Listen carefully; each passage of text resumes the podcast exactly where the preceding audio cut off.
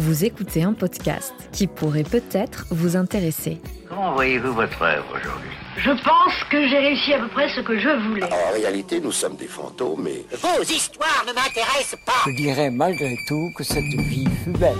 Fleur de Cactus est un podcast qui explore l'impermanence avec audace. Tout change, rien ne dure, tout a une fin, tout est recommencement. Accepter la mort dans tous ses états, tel est l'apprentissage de toute une vie pour vivre sereinement. Je vous présente la deuxième saison de Fleur de Cactus. Je suis Susanna Darcambel, créatrice de ce podcast, et je vous souhaite une très belle écoute. Vous vous apprêtez à écouter ma rencontre avec Camille Corlouer, mais avant, je vous propose un petit prélude. Le mot émotion provient de la préposition ex, en latin, qui signifie hors d'eux, et du mot motio, qui signifie en latin mouvement. Le mot émotion est apparu au XVe siècle pour se référer aux contestations populaires. On est donc loin de la dimension psychologique prêtée aujourd'hui à ce terme, qui renvoie plutôt à ce que l'être humain peut ressentir. L'émotion révèle, rend visible ce qui n'était alors ni entendu, ni vu, ni palpable, et pousse à l'action. Selon Antonio Damasio, neuroscientifique de renommée mondiale, sans les émotions, nous prenons les mauvaises décisions. Selon lui, les émotions fonctionneraient comme du fuel nécessaire au moteur, en fait nécessaire au mouvement. On se lève le matin car on a envie de retrouver ses collègues pour blaguer, pour avancer sur un projet qui nous tient à cœur. On se lève le matin pour embrasser son amoureux, ressentir la brise du vent, serrer dans ses bras son enfant, etc. L'émotion et l'élan derrière le mouvement. Selon le degré de satisfaction ressentie, satisfaction inscrite dans une interaction avec l'autre, nous faisons, nous entrons en action, nous décidons.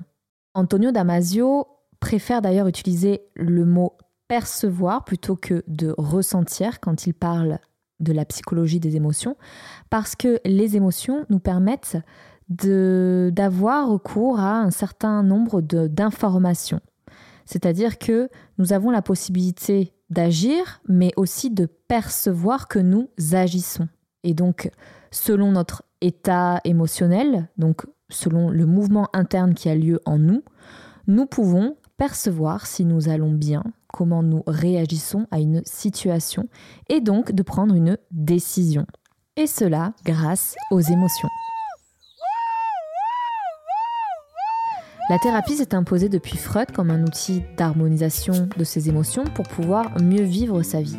Dans cet épisode de Fleurs de Cactus, nous allons, à travers le meilleur et le pire souvenir de Camille, explorer le pouvoir de la thérapie en ce qu'elle a de transformateur et de libérateur.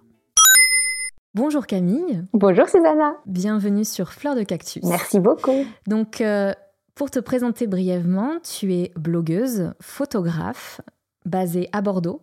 Tu m'as contacté après avoir euh, écouté quelques épisodes de Fleurs de Cactus. On a échangé et j'ai cru déceler rapidement que le sujet de la mort et du deuil ne t'était pas inconnu. Et c'est donc avec ton histoire que je vais poser les premiers jalons de cette deuxième saison, qui sera sur le registre du souvenir, et plus précisément du meilleur et du pire souvenir de mon invité.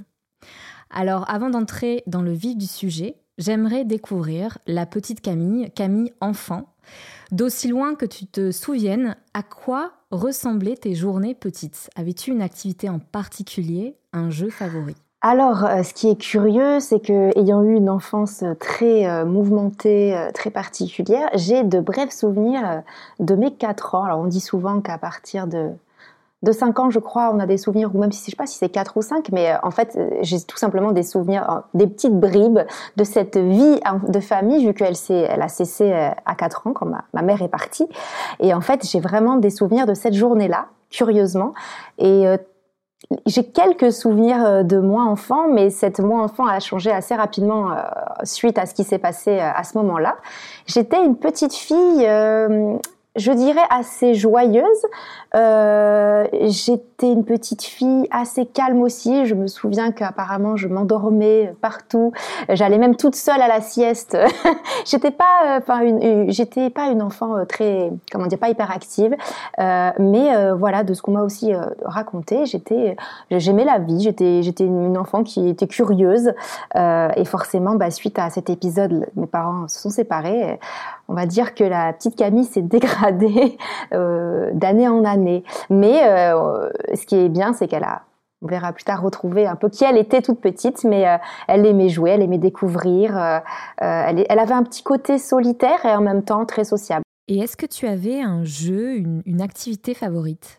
Alors les jeux, c'était, enfin si vraiment ce que je me rappelle, c'était petite petite, c'était les jeux avec ma grand-mère. Euh, ma grand-mère nous a élevés hein, quasiment euh, parce que ben euh, voilà, mes parents travaillaient et après quand ma mère nous a élevés seuls, ben, on a eu beaucoup ce rapport avec mes grands-parents. Et ma grand-mère avait ce don incroyable de prendre tout ce qui était autour d'elle pour le transformer en une parenthèse enchantée. Et ça nous émerveillait avec ma sœur à chaque fois parce que c'était euh, comme beaucoup d'enfants mais prendre euh, euh, les tendoirs à linge pour faire un tipi. Alors ça c'était l'activité favorite. On mettait des grands draps on faisait on, prenait la lampe torche et puis et puis c'était cette petite cabane magique c'était génial. Et, aussi on prenait des casseroles pour faire bah, pour taper dessus hein, comme beaucoup d'enfants aussi. Mais ce qui était bien c'est qu'avec pas grand chose on faisait tout un petit monde. Et ça c'est crois que c'est de l'activité. Et je me rappelle beaucoup plus avoir joué avec ma grand-mère qu'avec ma sœur, par exemple. Voilà, c'est vraiment ce souvenir-là marquant. Nous allons explorer un petit peu ton enfance, Camille, à la lumière euh, d'une question particulière. J'aimerais savoir quelle est ta Madeleine de Proust. Alors, pour rappel, pour euh, l'audience qui nous écoute, la Madeleine de Proust renvoie au livre de Marcel Proust qui a écrit À la recherche du temps perdu. Et dans ce livre, il y a un paragraphe qui est sûrement bien plus connu que, le livre en lui-même. Dans ce paragraphe, il raconte un souvenir d'enfance qui lui a été provoqué en mangeant une madeleine trempée dans du thé. Et cela lui rappelle en fait lorsque sa tante lui donnait un morceau de madeleine trempé dans du thé et le renvoie à tout un décor, à toute euh, une partie de sa vie euh, qui euh, finalement survient dans, ce présent de manière inattendue. Alors Camille, quelle est ta Madeleine de Proust? Alors c'est vrai que pour toutes ces formes de réminiscence, on a souvent une musique, un objet, quelque chose, mais c'est vrai que pour en avoir parlé là à l'instant, c'est vraiment ce, je crois que c'est cette fameuse étendoir à linge. Qui à chaque fois je le vois me rappelle euh, ma grand-mère et me rappelle ces moments-là. Alors il y a toutes sortes de mélodies qui vont ramener à des souvenirs, mais là pour cette nostalgie et ce souvenir d'enfant, je dirais que c'est vraiment cet objet-là. À chaque fois que je le vois, je me dis je vais faire pareil avec mon fils. Euh, ça me rappelle vraiment la, douceur euh, de ce petit cocon familial de, de quand j'étais vraiment toute petite. Et comment était cette grand-mère? Est-ce que tu peux nous la décrire? Ah, ma grand-mère. Alors ma grand-mère, c'était c'était un, sacré personnage parce que euh, en fait ma grand-mère avait cette particularité de vouloir faire jeune et euh, se, draper de grandes robes. Je, je, disais un peu à la falbala, hein, elle était sicilienne ma grand-mère, donc euh, c'était vraiment quelqu'un qui parlait fort, qui s'exprimait avec les mains, qui avait ce côté très extravagant, qui voulait pas vieillir, donc qui mettait plein de couleurs sur elle, donc c'était un vrai soleil. Et elle était très très sensible. En même temps, elle avait une douceur mais comment dire, elle, est, enfin, elle avait ce paradoxe d'être euh, un peu extravagante et un peu à, crier souvent, et en même temps d'incarner euh, le, rôle de la maternité, de la protection, euh, peut-être un peu trop, parce que ce qui l'a rendue très anxieuse, mais ma grand-mère a quand même pris des risques pour, pour ma sœur et moi incroyables, et a donné de sa personne, de son temps, à, nous, à nous donner un petit peu de lumière dans cette situation compliquée. Donc je je pense qu'elle incarne cette polyvalence, c'est plusieurs rôles qu'elle a dû incarner et, qu'elle a fait à la perfection, parce qu'elle a fait comme elle l'a pu finalement. Souvent, j'ai vu même euh, dans, dans, ma famille, mais aussi ailleurs, que les grands-parents incarnent une, une sorte de bouée, euh, un petit cocon auquel se rattacher. Et souvent, les grands-parents n'ont pas eu la même relation avec leurs enfants. Il y a une, sorte de... Peut-être moins de tabou, je ne sais pas, une distance qui est différente avec les petits-enfants? Je pense à un, lâche, un lâcher prise et je, je, pense, après c'est mon opinion, qu'il y a, qui a cette espèce de euh, je n'ai pas cette responsabilité, du coup je, je n'ai pas ce poids-là sur les épaules, je n'ai pas cette épée de Damoclès au-dessus de la tête et je peux me permettre, je, je ne peux pas me tromper vu que c'est pas moi le parent. Et du coup, au final, le fait de s'enlever cette, cette, pression, je pense, ramène au cœur et ramène à ce qu'on est vraiment, je le constate avec ma mère aujourd'hui, qui ne se comporte pas du tout de la même façon avec mon petit-fils, avec mon, enfin, avec son petit-fils, mon fils. Et, euh, je, le constate avec beaucoup de grands-parents et je, pense que c'est, il n'y a pas de normal ou pas normal, mais on voit effectivement cette douceur euh, qu'ont les grands-parents. Et souvent ils me le disent, oui, mais c'est pas nos enfants, on n'a pas à s'en occuper, alors on prend le meilleur. Souvent, c'est ce qu'ils disent. en amont de cette interview, lorsque je t'ai demandé quel pourrait être ton pire souvenir, tu m'as confié que lorsque tu avais la vingtaine, tu as été frappé par une maladie qui, finalement, selon toi, avait été le résultat de plusieurs événements qui se sont enchaînés pendant ton enfance Très honnêtement, c'était les pires années de ma vie. Euh, pour rien au monde, je n'aimerais retourner à mes 20 ans. Je crois que de la tranche, on va dire 15, 25, ça a été vraiment euh, la descente aux enfers. Euh, euh, c'était la confusion, le doute, l'instabilité permanente, la dépression. c'était le chaos, quoi. Il a fallu beaucoup de temps pour que je me construise, que je me trouve, que que j'enlève toutes ces protections, que j'analyse. Et, je suis bien évidemment, je suis contente d'y être arrivée, mais ça a pris du temps. Euh, et justement, j'ai eu cette sensation-là, à 20 ans, euh, de devoir rattraper un passé que je n'avais pas eu. Donc en fait, j'ai cette sensation de ne pas avoir eu d'étape de jeunesse et euh, d'avoir été à 4 ans propulsée dans un divorce compliqué avec un père absent, une mère qui au final ben, a fait tout ce qu'elle a pu mais me donnait pas l'affection dont j'avais besoin. Donc sans repère, je suis arrivée à 20 ans quand j'ai pris mon appartement à 23 ans ben, j'avais cette sensation d'être complètement perdue, démunie. j'avais, j'étais en guerre avec moi-même. Je, me retrouvais face à, à, des choses que je ne savais pas faire, à une moi que je ne connaissais pas.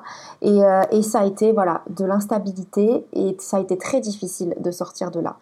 Et quel a été donc le moment crucial de cette période? Eh bien alors c'est l'opération que j'ai eue quand j'avais 20 ans justement, c'est marrant, on est à la charnière, l'année charnière, mais en fait, on va dire que euh, beaucoup d'années de dépression, de, difficultés euh, avec l'abandon de mon père et tout ce qui s'en est suivi ont fait que je suis devenue une enfant anxio-dépressive, tout simplement qui avait besoin d'être écoutée et qui ne l'était pas. Et donc, quand on n'a pas de repère, quand on n'a pas d'écoute, un enfant a besoin de se sentir reconnu. Et ben, je me suis, je pense, laissée sombrer euh, dans une espèce de, je n'irai pas jusqu'à suicide, mais euh, peut-être appel au secours aussi et mon corps s'est épuisé, mon mental s'est épuisé et je sentais la vie me quitter et j'ai fait une infection euh, très très lourde euh, qui m'a conduit à une opération où vraiment j'ai senti la mort arriver. Et c'était la, seule fois de ma vie où ça m'est arrivé. Et il a fallu beaucoup, enfin quelques semaines après cette opération pour que je sente la vie revenir. Et je crois que ça a été l'élément déclencheur justement à maintenant il faut que ça cesse, il faut que ça change, il faut que je me reprenne en main. Je ne peux plus subir euh, mon passé, je peux plus me subir, je peux plus subir mon mental qui tourne sans arrêt, je ne peux plus subir mon corps. Je dois euh, reprendre le dessus, euh, je dois trouver mes réponses à moi. Et ça a été très compliqué de m'en remettre. j'ai supporté beaucoup de choses. J'ai même tenu un carnet de bord à l'époque parce que je savais que ce que je vivais, je le vivrai qu'une fois à ce moment-là. Et euh, quand je tombe dessus, je ne me reconnais pas presque, hein, tellement. Euh, mais c'est intéressant de voir à quel point on peut être habité par des émotions euh, à certains moments de notre vie.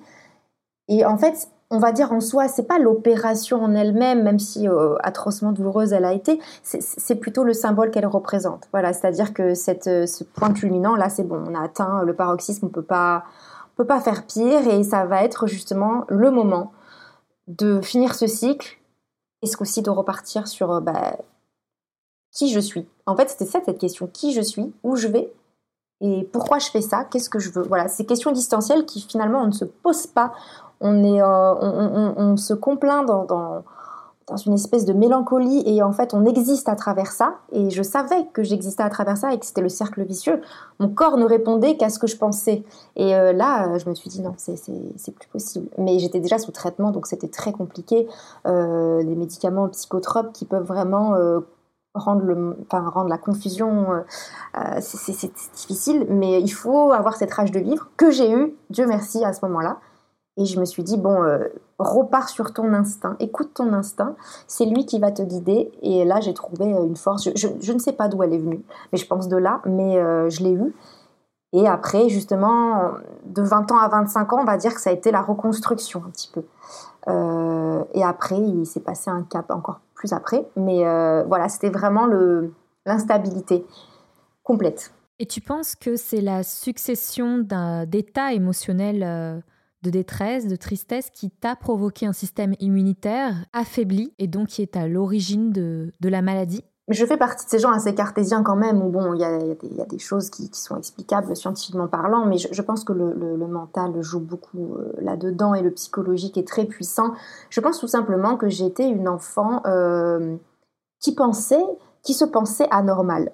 Et le problème, c'est que quand on a 15 ans et que on a des émotions comme ça violentes qui, viennent vous transpercer de toutes parts, et qu'en plus, euh, les gens, notamment la famille proche, à qui on, demande de l'amour, on, a besoin de ça, vous renvoient une image tout aussi violente de vous, c'est terrible, on se sent pas exister, on se sent incompris, et en fait, ben, quand on se sent pas exister, eh ben, on, ne se dit pas légitime d'exister. Du coup, ben, on se laisse, entre guillemets, mourir. Et je pense que j'ai tellement fait d'appels au secours, euh, pour qu'on m'écoute, qu'on me reconnaisse et qu'on me donne ce droit d'exister. Parce qu'à l'époque, je ne savais pas que c'était moi qui me donnais ce droit d'exister, que on ne m'écoutait pas. On ne m'écoutait pas et du coup, ben, qu'est-ce qui s'est passé? Je pense que inconsciemment, je me suis dit, t'as pas le droit d'exister et je me suis laissée petit à petit envahir par ça et, euh, et le système immunitaire s'est affaibli, affaibli, affaibli. Il a quand même passé un an entre les premiers diagnostics de cette infection et l'opération mais j'avais déjà une santé assez fragile depuis quelque temps. Et en fait, je ne l'ai vu que dégrader. Et, ça devenait ma raison d'exister. Je ne vivais plus qu'à travers euh, cette petite fille fragile qui allait de médecin en médecin et qui cherchait des réponses à ses questions. Mais finalement, les réponses n'étaient pas là-dedans. Je n'étais pas, euh, je n'existais pas à travers la maladie. Et ça, je l'ai compris après. Et euh, on a échangé en off au sujet de ce moment-là d'hospitalisation. Et tu me disais, et j'ai beaucoup aimé ta phrase d'ailleurs, c'est que tu as vu la mort arriver, donc euh, les médecins t'ont dit que c'était vraiment euh, très critique ton état, mais tu as pris ça avec un calme olympien. Ben, en fait, ce qui est fou, c'est que l'hôpital devait m'opérer, mais l'hôpital, j'ai eu très peu de contact avec eux. C'était un ami de ma famille qui me suivait. Et oh, pardon de la grossièreté, mais dès qu'il voyait ma bouche, il me disait oh c'est dégueulasse. Et j'avais une infection aux amygdales en fait, qui était en train de tomber dans les poumons. Et, euh, et en fait, je me, rappellerai toute ma vie de cet instant. J'étais dans mon lit et ma mère vient me voir. Et puis j'étais d'une sérénité sans nom. Et, je lui dis Maman, je, sens la, mort à petit feu. Je sens que je meurs à petit feu. Mais c'était d'une telle évidence. Je, ne pouvais pas lutter contre ça. C'était là. C'était comme ça. Et je ne saurais pas l'expliquer. J'ai, n'ai pas essayé sur l'instant de me dire il faut que ça soit autrement. J'ai pas pleuré, j'ai pas paniqué. J'ai juste euh, accueilli sans jugement ce qui se passait. Ok, c'est comme ça c'est comme ça. Et je ne savais pas décrire euh, ce sentiment autre que euh, souvent on dit que les gens qui frôlent la mort, euh, même certains font des thérapies parce qu'ils n'arrivent pas à, renouer avec la vie tellement le sentiment de sérénité est là quand on approche de la mort justement. Donc est-ce que c'est ce sentiment peut-être? Mais c'est inexplicable. Je n'ai jamais ressenti ça une autre fois dans ma vie. Et la question d'ailleurs qui je suis s'est élevée, ce que je trouve très euh, philosophique finalement, parce que quand on est face à notre propre mortalité, je pense que la première question qui nous vient, c'est une remise en question avec soi et de se dire euh, à quoi bon vivre et comment vivre? N'était-ce pas donc un, moment de clarté? À ce moment-là, je dirais qu'il y avait ce calme et il y avait effectivement une clarté. J'avais pas le, mental qui tournait à, 2000 à l'heure. Je, savais que c'était comme ça et c'est peut-être effectivement une connexion à là-haut. Nos, croyances font que, voilà. Mais peut-être qu'on m'a envoyé un message et qu'on m'a dit, bon là, maintenant, c'est comme ça. T'as, as la clé en main. Et en fait, c'était tellement limpide, c'était tellement fatal ce qui se passait. Je savais au fond de moi que je voulais vivre. Je ne savais juste pas Comment comment faire, je ne savais pas, comme tu dis très justement, qui j'étais. Mais je savais qu'il fallait que je vive parce que j'avais pas, j'avais, j'ai vécu tellement de choses horribles avant. Euh, je, me, disais à ce moment-là, bon, euh, si tu n'avais pas une rage de vivre, bah, tu serais plus là. Et au final, euh, je pense que c'était inconscient à ce moment-là, en tout cas. Mais il y a eu une force qui s'est dit, oh maintenant, tu vas te battre. Ça a été difficile, hein, mais c'était évident. Une fois que je suis sortie de l'opération, tout ce qui s'en est découlé n'a été que du positif, même si ça a été étape par étape, même si ça a été des périodes compliquées, qui au contraire été là pour me forger, pour me construire, parce qu'on a beau croire, mais il y a plein d'expériences difficiles qui sont là pour nous faire grandir. Tout s'est déroulé de façon, enfin, comme si c'était mon chemin, comme si le chemin était tracé. C'est-à-dire qu'on arrêtait maintenant d'aller vers le bas, mais petit à petit, on est en train de gravir chaque petite marche qui amène vers, euh, vers cette euh, paix intérieure est un grand mot, mais en tout cas sérénité et accord avec soi. Parce que je pense que mon, corps, mon esprit, rien, tout était complètement fouillé et il fallait rééquilibrer tout ça. Et ça a été vraiment hein, une multitude d'étapes différentes, mais que j'ai écoutées. Et c'était cet instinct-là qui m'a guidée à ce moment-là et qui, qui, me disait va expérimenter ça, écoute si, n'écoute pas ça. Et, euh, et finalement, c'était le bon chemin. Tu m'as raconté que tu avais fait une thérapie pendant plusieurs années. Est-ce que tu peux nous expliquer dans quelle mesure cela t'a aidé? Ben, En fait, j'ai eu différents psys parce que j'ai commencé à 9 ans. C'est ma mère qui m'y a amené. En fait, euh, quand c'était vraiment la rupture avec mon père à ce moment-là, euh, on ne l'a plus vu pendant une dizaine d'années. Et je pense que ça a marqué là, pour le coup, une période de deuil euh, extrêmement douloureuse pour une enfant de 9 ans. J'ai sombré dans la dépression très rapidement. Ma mère m'a emmené voir une, je crois que c'était une psychanalyste à cette époque, que j'ai vue pendant pas loin de 10 ans. Euh, oui, même 10 ans, je crois. À ce moment-là de ma vie, j'avais besoin de parler. Donc euh, c'est vrai que ça a été libératoire. C'était vraiment une thérapie de... Il fallait que ça sorte. Et ça m'a fait du bien dans ce sens-là. Après, il est arrivé euh, un âge où hum, j'avais cette sensation d'avoir besoin d'un échange. J'avais besoin, j'étais peut-être un peu plus forte pour entendre et je ne voulais plus être dans. dans, C'était un peu un dialogue de sourds. Enfin, je sais pas une critique du tout envers cette ce, expérience de psychanalyse, mais j'avais besoin qu'on me mette des réalités peut-être un peu violentes, mais j'avais besoin. J'ai vu un psychiatre euh, pendant deux ans, je crois, euh, deux ou trois ans. Euh, alors lui qui m'a mis beaucoup de réalités, très douloureuses des fois, et j'avais besoin de cette, j'avais besoin de passer de cet extrême à cet autre extrême. Ça m'a donné des réponses euh, et ça a été tellement intéressant que j'ai justement acquis une, une, une, certaine, un certain début de confiance et j'ai dit à ce monsieur, je me rappelle très bien, un, vieux monsieur au look dandy qui était charmant d'ailleurs. Et, je lui ai dit, écoutez, euh, je n'ai plus besoin de vous, euh, je dois aller voir ailleurs. Je, ne trouve plus euh, mes réponses. Et en fait, on avait, j'avais un côté un petit peu trop justement cartésien, avec la, mettre des mots sur chaque névrose, mais mettre un médicament. En plus, moi, j'étais en arrêt, je me suis arrêtée toute seule, j'ai arrêté mes traitements. Je ne voulais pas, en fait, je ne voulais pas réfléchir trop sur tu es ci, tu es ça, tu es... Je ne voulais pas ça et je savais qu'à ce moment-là, j'avais eu ce bon dosage et que maintenant, je voulais aller vers quelque chose qui me correspondait parce que je commençais à me trouver. Et là, je suis allée voir la personne qui a changé ma vie en, deux ans. Et en fait, c'était tout simplement une thérapeute holistique qui, euh, qui, m'a fait faire de la sophrologie, qui m'a vue en thérapie, qui m'a soignée aux plantes. Et quand je l'ai vue et j'ai arrêté les médicaments, j'ai mis ouais, bien un an et demi, tous les médicaments que j'ai pu prendre pendant sept ans, donc c'était très difficile. Et je n'y ai jamais retouché, c'est-à-dire que cette personne, je, l'ai sentie, euh, je suis allée vers elle et elle m'a donné toutes les réponses à mes questions. Et j'ai été tellement entendue, tellement reconnue, et c'est tout ce dont j'avais besoin, que le travail a été extrêmement rapide finalement. Et euh, après, en fait, ce qui s'est passé, c'est que ça a été récurrent et au bout d'un moment, c'était plus ponctuel parce que je pense que quand on a fait le tour de la thérapie et de se remettre en cause, chercher à l'intérieur de soi, euh, comprendre ce qui s'est passé, on est plus dans l'accompagnement émotionnel.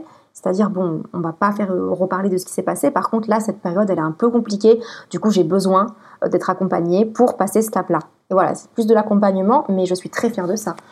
D'ailleurs, tu, tu parles très justement de euh, que tu avais besoin d'être reconnu et dans la sophrologie, d'après euh, les petites recherches que j'ai faites, c'est que euh, on est acteur de sa propre guérison. Et je pense que c'est pour ça que ça en fait une thérapie extrêmement puissante parce que on est réhabilité dans sa propre puissance en fait. Et que, comme tu disais, voilà, le, thérapeute devient accompagnant et, et, la personne se guérit seule finalement. Ah mais complètement. Et je, pense que dans, dans, dans, une thérapie, en fait, il faut, j'ai vite compris à ce moment-là qu'il s'agissait pas d'avoir une, une roue de secours à chaque fois. Et cette personne m'a fait comprendre que j'avais besoin d'elle à ce moment-là, mais que le but c'était de m'autonomiser. Et euh, je te cache pas qu'au début, les séances de sophrologie étaient terribles euh, parce que ben, j'étais dans un état physique assez compliqué, euh, un sevrage, hein, c'est toujours euh, c'est toujours difficile, mais petit à petit, je sentais que, on appelle ça, elle, me, elle me fait rire parce qu'elle me disait, pense à ton amphithéâtre psychologique, tu es, c'est toi le patron, c'est à toi de maîtriser. Et elle m'a donné plein de petites clés que j'utilisais dans mon quotidien et qui ont fait que je savais un jour, je me dirais, bon, maintenant j'ai les outils et je peux y arriver toute seule. Et c'était vraiment ça, en fait, l'objectif. Et c'est fou parce que malgré euh, tout ce que tu as pu vivre, même si tu ne nous, dis pas tout, et, c'est très bien, mais je sais qu'on a discuté un petit peu euh, en dehors euh, de l'antenne, et, euh, et, tu parles de manière très rationnelle et très claire, en fait. Tu as une manière d'exprimer tout ça avec beaucoup de clarté. Ça enlève un tabou, je trouve, autour de la thérapie. Parce qu'aujourd'hui, se montrer vulnérable, c'est montrer du doigt. Euh, il y a encore quand même euh, y a une sorte de sphère euh, de développement personnel, de psychologie, de niche qui prône cette vulnérabilité. Mais il faut pas se leurrer, dans le monde du travail notamment, il faut absolument pas montrer ce côté vulnérable. Or, c'est sûrement la façon la plus thérapeutique qu'on peut avoir à portée de main pour pouvoir regarder en soi. Bon, bien sûr, il faut peut-être être accompagné parfois, mais je pense que euh, c'est quelque chose qu'on peut apprendre euh, soi-même si on se donne l'autorisation en fait d'être vulnérable. Et donc de peut-être euh, de pleurer ou d'être en colère, de dire les choses tout simplement et de communiquer. Et, et c'est pas pas quelque chose de facile. Et encore une fois, tout ce qui est thérapie, c'est très tabou en fait. Beaucoup de gens cette, en fait ont peur tout simplement de l'image qu'il renvoie. Et on parlait de la pudeur, euh, je sais pas si tu te rappelles la dernière fois en off, où je te disais, tu sais, ça me dérange pas de te raconter un certain vécu, parce qu'au final, je suis en paix avec celui-là. Quoi qu'on me dise dessus, je sais ce qu'il est, je sais ce que je vaux, je sais ce, ce qu'est tout ça. Et aujourd'hui, on a tellement aussi besoin, je pense, d'une reconnaissance ou de, ou de, ou par exemple, oh, je veux que ma, mère elle soit fière de moi. Et en fait, on vit, on vit un peu conditionné là-dedans. Et en fait, la clé, je pense, c'est de se détacher, de se dire, mais les émotions, c'est plein de choses. Tu te rappelles, on, se disait, mais je ne suis pas la jalousie, je ne suis pas la honte, je ne suis pas, je suis un éventail d'émotions. Et plus j'accepte les difficultés, et plus je mets en lumière mes qualités, plus j'accepte que parfois je, je suis triste, plus je vais briller d'un autre côté. Et je pense qu'on est rentré dans cette espèce de schéma aussi un petit peu de la positivité à tout va. Mm. Euh, alors, je, encore une fois, on en avait parlé, je ne dis pas qu'il faut pas être positif, je te disais, il y a la différence entre être mal et nourrir ce mal-être. Euh, c'est ça la, la, différence. Mais il faut vivre ces émotions parce que c'est une, une, une situation conflictuelle, difficile qui va nous faire grandir et va être la personne qu'on est. Une personne qui ne rencontre rien, elle ne vit rien. La vie est faite de, ce, ping-pong permanent. Je vis quelque chose de difficile, alors je, vais vivre quelque chose d'incroyable. Et les émotions, c'est un, un pouvoir magique, c'est juste un dosage finalement. Tu vois, je suis capable de vivre ce deuil-là, je sais que c'est un deuil, je l'accepte, je surfe la vague, juste je n'alimente pas ça sur le long terme. Et après, j'ai les clés pour rebondir. Et je trouve ça dommage qu'on puisse pointer du doigt les gens qui montrent pas leurs émotions. Tu sais, je travaillais dans la vente à, l'époque, c'est, on, est complètement robotisé. Tu dois, es là, tu dois afficher la même tête tous les jours.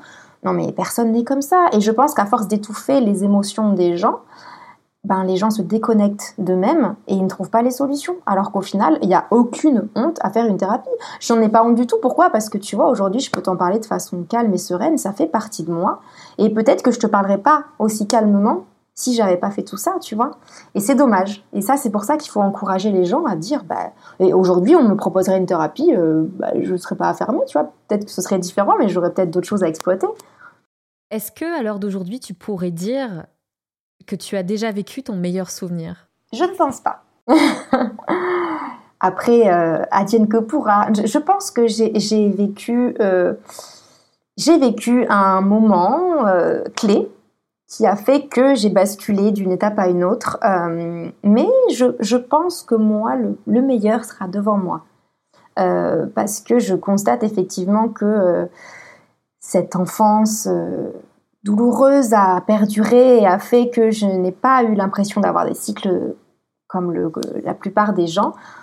Et au final, ça fait qui je suis. Hein. Mais je pense que, euh, en fait, tu vois, des fois, j'ai la sensation, j'ai 32 ans là bientôt, j'ai la sensation d'en avoir des fois 10 de, 10 de moins dans le vécu, dans le sens où j'ai pas, j'ai pas vécu une certaine enfance. Donc, des fois, je me retrouve à me dire, mais mince, ça, je, je comprends pas, je me sens jeune. Et d'un côté, d'en avoir 80, en me disant, je pourrais écrire un bouquin avec ce que j'ai vécu. Et, euh, et ça m'a donné une certaine sagesse. Donc, je, je sais que les prochaines années, plus j'avance, plus je suis dans cette sagesse et je pense plus je vais savourer avec l'expérience que j'ai eue avant, parce qu'au final, ben, ça m'a endurci. Donc même si j'ai des, j'ai quand même hein, des très beaux souvenirs, je pense que les autres vont se construire, d'autant plus que maintenant je suis maman. Donc je ne suis plus en train de rassurer l'enfant intérieur que j'étais. Je suis la maman aujourd'hui. Alors je suis avant tout la femme, hein, mais j'ai construit ma famille. Et ça, ça fait aussi une grosse différence et un, cap. Euh, on se libère de beaucoup de choses quand on, quand on connaît la maternité, je pense. Enfin, en tout cas, dans mon vécu. J'aimerais parler de maternité avec toi, Camille. Tu es maman depuis peu. Et tu as écrit un, article sur ton blog récemment sur ton accouchement. Et tu écris que cela a été une des plus belles choses qui te soit euh, arrivée. En quoi cette maternité te rend heureuse? Alors, plusieurs, dans la mesure où déjà moi, il m'a aidé à évoluer à en fait accueillir des vieux démons que je pensais partis mais qui étaient encore là. Et ça m'a donné cette impression incroyable de se dire j'ai donné la vie à un être unique et je vais à mon tour l'accompagner, à être qui il est. Et tu vois, s'il y a bien une chose au monde qui m'importe, c'est que mon fils soit qui il est et qu'il s'aime comme ça. Je veux qu'il se trouve, je veux qu'il se sente assez aimé, je veux profiter de toutes ces expériences que j'ai eues, non pas pour être dans un excès, loin de là, mais pour trouver un équilibre avec lui. Et c'est ce sentiment-là d'avoir créé sa famille, créé un être qui va profiter d'une expérience, c'est incroyable. Et, je suis fière aussi, et j'ai pas honte parce que je me suis battue, tu vois, pour en arriver là. Mais je suis fière de me dire qu'aujourd'hui, j'ai construit ça autour de moi, alors que c'était pas gagné au début. Et comme quoi, on peut partir de, de rien et tout construire soi-même. Et là, je me dis, aujourd'hui, j'ai une stabilité dans ma vie et je vais pouvoir la transmettre à mon fils. Et cette stabilité, elle m'appartient, tu vois, même si demain ça changeait, ça n'enlève pas la personne que je suis. Et ça, c'est merveilleux, de se dire, euh, de se dire je, sais ce que peut être ce sentiment de se sentir accompli, et c'est tout ce dont je rêve pour mon fils. Et je veux qu'il ait le plus tôt possible pour qu'il puisse justement aller au maximum de ses capacités, croquer la vie à pleines dents, et être qui il est. J'observe qu'on a commencé l'interview donc euh, avec ton enfance qui a été douloureuse, difficile, qui s'est faite sur le mode de la rupture. Cet état émotionnel lié à la rupture t'a amené vers la maladie, ensuite vers la reconstruction et j'ai l'impression que la maternité a été comme une forme de puissance qui t'a permis de te retrouver je pense que ça a commencé un petit peu avant, pour être honnête, parce que cette année qui a précédé la maternité, euh, je sentais que c'était le moment de ma vie où enfin j'étais en équilibre, je me sentais bien dans ma peau, dans mon corps, dans mon esprit, j'avais fait des choix dans ma vie personnelle, dans ma vie professionnelle qui faisaient que je me disais ça y est, je suis alignée, tout va bien. Et ce qui est incroyable, c'est que je faisais des massages ayurvédiques à ce moment-là et que ma masseuse m'a dit ça y est, ton corps est prêt. Ton corps est adulte. Elle m'a juste dit ça. Et, euh, et, ce qui est complètement improbable, c'est que quand j'ai eu 30 ans, j'ai dit voilà, je sens que je passe un cap. Le décès de mon grand-père qui était difficile, mais qui était aussi le, le, début d'une nouvelle étape. Et je suis tombée enceinte à, ce moment-là. Et, et c'était incroyable. C'est d'ailleurs ma masseuse, toujours la même masseuse, hein, qui me faisait des massages tous les mois. Elle m'a dit tu, tu, devrais faire un test. Et, et j'étais enceinte de 5 semaines, quoi. Je dirais pas que c'est forcément la maternité, si tu veux, c'est l'état dans lequel j'étais qui a fait que la maternité est arrivée. Et en fait, comme on s'était dit en off aussi, c'était prouvé au niveau de la, psychologie que être enceinte nous ramène à cet état enfant, nous ramène à ces blessures d'enfant. Et je te mens pas, j'ai eu la sensation pendant ma grossesse de revenir dix ans en arrière. je te raconte pas le, tourment, la tornade que j'ai vécue, c'était très, très déstabilisant, très inconfortable. Mais je, savais que c'était pour euh, comment dire pour libérer quelque chose d'autre. Et j'ai repris la sophrologie d'ailleurs pendant la grossesse euh, en me disant bon voilà là je suis je suis perturbée je, suis confuse mais tout le travail encore une fois que je fais à ce moment-là va payer après. Et forcément bah, cette rupture aussi de, de, de, la position d'enfant je ne suis plus forcément que l'enfant d'eux je suis moi.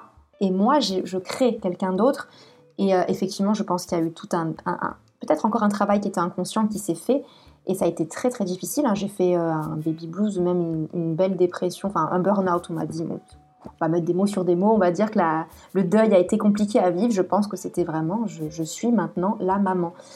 Et après, quand ce travail petit à petit s'est fait, c'est effectivement, on, sent, on sent une force supplémentaire. Euh, parce qu'on, je ne sais pas si c'est le fait d'avoir cette responsabilité ou si c'est plutôt la magie de se dire, euh, oh là là, quelle, belle âme quelle, beauté d'élever une âme, je, vais pouvoir lui donner tout ce que j'ai appris. Et ça, c'est... Il n'y a pas de mots pour le décrire. Et mon fils me regarde avec ses petits yeux bleus là d'amour, euh, je me dis, euh, je me dis, je ferai tout pour qu'il se sente, qu'il se sente lui-même. C'est tellement important.